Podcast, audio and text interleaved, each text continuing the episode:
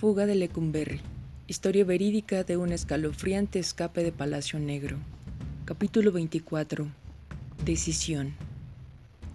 Bárbara me visitaba todos los días. Cada mañana era la primera en llegar, antes que ningún otro visitante, cargada de bolsas de fruta y verduras frescas y comida que me había preparado la noche anterior. A veces Gabriel venía con ella, silenciosa y pensativa, todavía abrumada por el pintoresco ambiente. Yo las esperaba en la reja y las saludaba con la mano mientras se acercaban y después de un abrazo y un beso nos retirábamos a la intimidad de mi celda. Gabriel y yo jugábamos, luchábamos y participábamos en el proyecto que tuviéramos para el día. Le entusiasmaba dar de comer a las lagartijas y daba gritos de alegría cuando se tragaban las cucarachas que ella le, le arrojaba. Capturé un ratón para ella al que inmediatamente quiso más que a las indiferentes lagartijas, pero yo no le permitía acariciarlo ni jugar con él, aunque ella pensara que era una monísima cosita peluda. Un día, envuelta en una vieja camiseta mía, pintó un banquito que yo le había comprado. Prestaba mucha atención y mostraba curiosidad cuando yo le explicaba cómo usar mis improvisadas herramientas para hacer y arreglar cosas. Después de observarme, siempre insistía en hacerlo ella. Con frecuencia jugábamos juntos y casi nos olvidábamos de Bárbara, pero no era así la mirada que yo observaba en los ojos de Bárbara cuando nos veía ensimismados uno en el otro me hacía ver claramente lo bien que se sentía. Una mañana encontré una gata preñada, precariamente tendida sobre las escaleras a punto de dar a luz. Había estado viviendo en otra celda, pero la echaron inmediatamente en cuanto vieron que estaba a punto de parir. Rápidamente coloqué unos, trapos en una caja, la acosté en ella y la metí bajo mi cama. Cuando llegaron Bárbara y Gabriel, las hice subir a toda prisa a mi celda, justo a tiempo para ver nacer al primer gatito. Cuando se terminó la hora de visita, Gabriel había sido testigo del nacimiento de cinco gatitos. Desde ese día en adelante, en cuanto Gabriel llegaba, lo primero que quería ver eran los gatitos. Cuando los gatitos tenían diez días de nacidos, la madre desapareció. Por chismes de los presos supe que algunos de ellos la habían matado y se la habían comido. La hubieran matado antes, pero estaba preñada. Yo creí el chisme. Le compré un gotero a un drogadicto y ahora tenía que alimentar constantemente a los gatitos. Como yo era la primera cosa viva que habían visto al abrir los ojos, mi imagen se debió haber quedado grabada en sus inocentes psiques. Una vez que pudieron moverse y caminar, se metían en la cama conmigo y acurrucándose a mi lado trataban de alimentarse de él. Me seguían durante todo el día chillando espantosamente cada vez que sentían hambre. La única forma de callarlos era atragantándolos de leche tibia. Yo era la prueba viviente de la teoría de la primera impresión. Después de que Gabriel terminaba de jugar con los gatitos y de alimentar a las lagartijas, Jaime siempre se ofrecía, muy estratégicamente, a cuidar de ella para que Bárbara y yo pudiéramos estar solos. Una dama, una verdadera dama, mi dama. Esto era lo mejor, lo único real que me había sucedido aquí. Me era imposible separarme de ella. Me sentía ascender de la desesperación de mi vida y me sentía positivo y alegre, aún en medio de este calabozo. Una mujer maravillosa me amaba y por primera vez en mi vida yo amaba también. Era un hombre nuevo. Todo mi mundo cambió. Vivía para las nueve y cuarto de la mañana que era la hora de llegada de Bárbara. Era tan leal, siempre ocupándose de los recados que le encargábamos otros presos norteamericanos y yo. Todos los días conversábamos y conversábamos, intercambiando sentimientos e ideas como si no nos hubiéramos visto durante meses. Explorábamos las posibilidades de nuestras vidas, planeando cómo, dadas las circunstancias, podríamos fundirlas mejor. La esperanza en sus ojos hacía que todo valiera la pena y cada día tenía la alegría de su sonrisa, volvía a reunirme con la humanidad después de un viaje al otro lado. A pesar de todo sentíamos que nuestro amor podría vencerlo todo. Pero entonces sonaba la trompeta devolviéndonos a la dura realidad. Automáticamente recogíamos a Gabriel y sus cosas y nos encaminábamos a la reja. Abrazos, besos y una promesa de regresar al día siguiente. Un día, al despedirme de Gabriel con un abrazo, me miró a los ojos. No quiero irme. Silencio. Después, Bárbara le explicó que tenían cosas que hacer en la casa. Dwight, ven con nosotras. Sus oscuros ojos inocentes estaban llenos de especulación. Ninguno de los dos le contestamos. Yo sabía que algún día tendría que contestarle. Después que Bárbara se fue, me puse a trabajar con las pesas y a correr con renovada pasión. Por las noches hacía trabajos de arte para el negocio de biombos de seda que Bárbara y yo planeábamos instalar. Bárbara me proporcionaría los materiales y yo haría el trabajo en mi celda. Imaginaba que podía hacer un buen negocio con las camisetas con diseños especiales y Bárbara estaba en tratos con algunas tiendas para que tomaran mis artículos en consignación. Yo esperaba que ambos pudiéramos mantenernos así mientras duraba esto. Yo todavía escribía y leía afanosamente en las noches, o hacía cosas para ella, o dibujaba historietas cómicas para Gabriel, pero ya no pasaba las noches en vela como antes. Quería sentirme descansado para la llegada de Bárbara en las mañanas. La esperaba en la reja a las nueve quince en punto, a las nueve y media aún no había llegado, a las diez quince me paseaba nerviosamente de un lado a otro, algo andaba mal. ¿Habrían puesto drogas en su ropa y la habrían arrestado? ¿Estaría herida? Finalmente, a las once los guardias gritaron mi nombre. Bárbara había llegado. Corrí hacia la reja y al abrazarla rompió a llorar. Acababa de cambiar uno de los pocos cheques que nos quedaban y en el metro, mientras sostenía a Gabriel en los brazos, dos hombres la sujetaron por detrás. Le arrancaron la bolsa de las manos e hicieron que Gabriel cayera al suelo. Luego, los hombres se escurrieron entre los apretados pasajeros mientras Bárbara daba de gritos y Gabriel empezaba a llorar. No solo nadie hizo nada por ayudarla, sino que todos le dieron la espalda mientras pedía ayuda. Bárbara empezó a llorar nuevamente en la celda mientras me contaba lo sucedido. Era el dinero que habíamos pensado invertir en el negocio, ahora nos quedaríamos sin dinero antes de lo que habíamos planeado. Quedé sentado temblando. A pesar de todas las recomendaciones que me había hecho a mí mismo de permanecer tranquilo y no explotar, sentí una rabia incontrolable. Una cosa era que yo fuera asaltado en la cárcel, pero era otra muy distinta que le sucediera a Bárbara. Quería salir de la prisión en ese momento y matar a los dos hombres que le habían robado. La vi allí sentada llorando y comprendí lo único que para que era para ella, lo que me hizo enfurecer aún más. No pude controlarme por el resto del día. En las semanas siguientes Bárbara guardó con más cuidado el dinero que nos quedaba. No nos quedaba mucho. Empezó a golpear y a dar patadas cuando la atacaban los hombres. Yo casi no quería escucharla cuando me contaba las diarias confrontaciones que tenía en el metro, ya que no podía hacer nada por ayudarla. La rabia que me producía mi impotencia era dolorosa. Una tarde tuvimos que salir, Bárbara y yo, de nuestra celda, acuciados por los gritos de David López, un chicano que también estaba preso en la F por cocaína. Nos asomamos a la pasarela para ser testigos de esta escena. Montón de comandos golpeaban a David mientras Granados lo maldecía. Bárbara se quedó horrorizada. ¿Qué hizo David? le grité a Jaime. Se rehusó a comprarle unos pantalones a Granados. ¿Qué? Granados se trajo de la calle un montón de pantalones muy corrientes y está obligando a todos los norteamericanos a comprárselos a 20 dólares el par, aunque son unas verdaderas garras. David se negó, así que Ahora Granados le está dando una paliza hasta que se los compre. Dios mío, alguien debía detenerlo, dijo Bárbara, mirándome mientras David se retorcía, tratando de esquivar los puntapiés. Yo moví la cabeza. Déjà vu.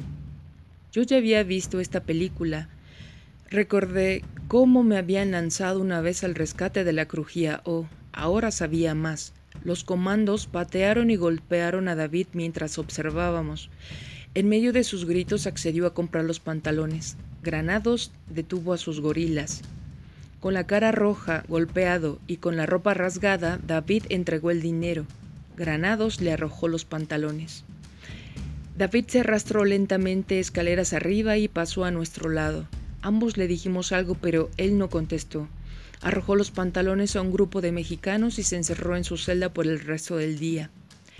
Desde la pasarela Bárbara, Jaime y yo observábamos cómo el cerdo de Granados enviaba a buscar a otro norteamericano para ver si quería comprarle un par de pantalones. Bárbara estaba a punto de llorar. Yo me metí furioso en mi celda, odiándome por no haber hecho nada, al mismo tiempo que sabía que nada podía hacer. Y llegó mi cumpleaños, el 17 de septiembre de 1975. Apenas podía recordar qué había sucedido en mi último cumpleaños. Los cumpleaños en la prisión son sucesos muy monótonos, solo un recordatorio de otro año perdido, pero hoy sería distinto. La noche anterior Bárbara había hecho dos pasteles de harina de trigo, uno de manzanas con pasas y otro de nuez, y ella y Gabriel se preparaban para hacerme una fiesta de cumpleaños. Yo era ahora un hombre de 29 años perdido en prisión, tal vez con años y años por delante antes de salir, tal vez había desperdiciado ya mi vida y hasta merecía mi destino, tal vez, tal vez todo. Pero una cosa era segura, Bárbara y yo nos amábamos y eso hacía mi mini universo digno de vivirse, una fiesta. Tenía esperanzas. Las nueve y media y Bárbara no aparecía. A las diez paseaba yo por el dormitorio como león enjaulado, imaginando los insultos, las persecuciones y hasta el peligro que pudiera estar corriendo en ese momento. Para las diez y media ya estaba yo matando a los imaginarios asaltantes. Llegó a las once con las manos vacías y las lágrimas corriéndole por las mejillas. Nos escondimos en mi celda. Para empezar, la celadora había rehusado permitirle la entrada a causa de sus sandalias, aunque eran las mismas que había usado durante todo el mes anterior. Cuando Bárbara regresó con otro par de sandalias, la celadora inspeccionó los pasteles de cumpleaños. No se permitían ni pasas ni manzanas, declaró, aunque esas mismas cosas las había probado rutinariamente en otras ocasiones. Bárbara le dijo que era mi cumpleaños. No, yo haría pulque para emborracharme. Movió la cabeza e hizo esperar a Bárbara media hora mientras pasaban las otras personas. Finalmente, y por primera vez desde su llegada a la Ciudad de México, Bárbara le ofreció un soborno a la celadora. Esta se lo metió en el vestido y luego insistió en que tenía que darle uno de los pasteles. Bárbara extendió los pasteles a la celadora, que escogió el de manzana. Con una sonrisa, Bárbara lo arrojó al cesto de la basura y le regaló el otro a una señora que salía. Solo entonces entró Bárbara a la prisión. Otra vez la furia cegadora. Adiós a la fiesta de cumpleaños. Yo estaba orgulloso de Bárbara por habérsele enfrentado a la celadora, pero de cualquier manera yo sentía ganas de golpear a los guardias, a todos y cada uno de ellos. Venganza. La rabia ciega de aquellos que se sienten impotentes para golpear. Aunque yo sabía que ese tipo de sentimientos podía traerme muy serios problemas, no podía evitarlos. El ver la impotencia de Bárbara ante los abusos me estaba volviendo loco. Ahora más que nunca Lecumberri se cobraba. Bárbara y yo tratamos de juntar los pedazos de nuestra fiesta de cumpleaños lo mejor que pudimos. Por lo menos no podían quitarnos nuestro amor. ¿O si podrían? Esa noche de mi cumpleaños, al quedarme solo en mi celda, todo se hizo claro, todo lo indicaba. Al principio yo había evitado tratar el asunto con Bárbara ya que no quería que pensara que estaba tratando de utilizarla, pero ahora era inevitable, yo lo sabía y ella también. Yo no sabía qué me sucedería después de pasar cinco años más en esa prisión. ¿Seguiría acuerdo? La locura llegaba muy lentamente en la cárcel y bajo muy distintos disfraces. Locura puede ser cordura en la prisión. Yo sabía que después de cinco años más, aquí me volvería un ser tortuoso. Ya ahora estaba demasiado amargado. ¿Y cuándo saldría de prisión? Había ya esperado mi juicio durante veinte meses sin ningún resultado. Había oído demasiadas historias de otros prisioneros que habían cumplido sus sentencias completas y aún así habían tenido que pagar multas para poder salir conociendo también como yo lo conocía el rasgo de crueldad y venganza de los mexicanos, además de su resentimiento nacionalista hacia los gringos, comprendía que podía traducirse fácilmente en mi permanencia aquí hasta la década de los ochentas, lapso mucho más largo de lo que a mí me era posible concebir. Existía además la posibilidad de que fuera yo acusado de algún crimen adicional y que se añadieran tres, cinco o diez años a mi condena. Yo había oído hablar de Bill White, un norteamericano que estaba en la prisión de Santa Marta, quien había sido sentenciado a 30 años más de prisión por asesinato mientras estaba cumpliendo su primer condena. Hasta ahora ya llevaba 20 años en Santa Marta y no saldría hasta el año 2000. El ser encarcelado en México podía ser una historia de horror para el resto de mi vida. ¿Qué sucedería con Bárbara y conmigo? Yo dudaba mucho de poder mantenerlas a ella y a Gabriel con los negocios que pudiera hacer en la cárcel. Me acabaría con los impuestos en una forma u otra. Y tampoco podía esperar que los parientes de Bárbara o los míos nos mantuvieran aquí indefinidamente. Nuestros padres simplemente no tenían lo suficiente. En todo caso, yo ya les había sacado bastante dinero a los míos. ¿Y Gabriel? ¿Qué? ¿Qué clase de vida sería para ella visitarme como prisionero durante nuestros primeros cinco años juntos? Yo no quería ni saber cómo la afectaría, y aunque Bárbara se quedara en México los cinco años, si fuera necesario, yo no quería que lo hiciera. ¿En qué limbo tan cruel tendría que vivir solo por estar conmigo? Sería demasiado pedirle.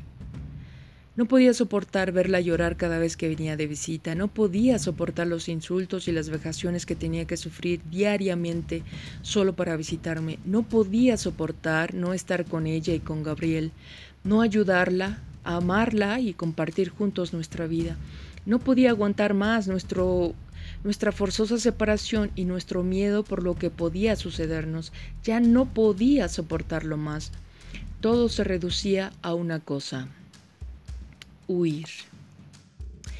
Después de haber pasado por sus confesiones obtenidas por la fuerza y por sus falsos sistemas legales, después de haber conocido a sus embusteros y chantajistas abogados, después de haber vivido y sufrido la sucia extorsión de su sistema feudal de prisión y después de haber experimentado en carne propia su despiadada cultura, yo no quería suplicarles a los mexicanos por mi libertad, yo no quería darles el placer de decidir mi destino o la posibilidad de pensar que me hacían un favor. No quería tratar con esos bastardos arrogantes en ningún terreno, y tampoco planeaba esperar a ver qué hacían.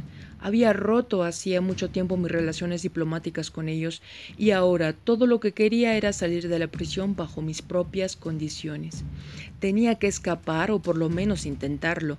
¿Cómo podría vivir conmigo mismo de aquí a veinte años sabiendo que había permanecido todos esos años en una prisión mexicana sin siquiera tratar de salir? Tal vez me mataran si me agarraban, pero también podía lograrlo. Tal vez podía ejercer mi libre voluntad contra ellos y ganar, probándoles que podía ser un hombre libre por mi propia decisión y por mis propios actos, sin importarme lo que ellos pudieran pensar o hacer. Lejos de ser un acto de desafío, la fuga sería una afirmación de vida, de libertad y de dignidad. La fuga era la única salida honorable. La presencia de Bárbara lo hacía todo real en mis entrañas. Ella me traía esperanza. La hora había llegado. Bien, entonces estamos de acuerdo? Sí, estamos de acuerdo. Muy bien. Entonces, un plan que he estado estudiando es pasar por arriba de la muralla del campo. Tengo que hacerme un uniforme de guardia aquí en la celda y esconderlo allá afuera.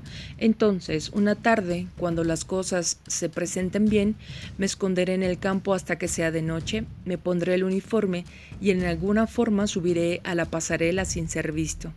La pasarela da justo a la, a la muralla exterior. De allí puedo bajar fácilmente hasta un carro que me espere. No dispararán si piensan que soy un guardia.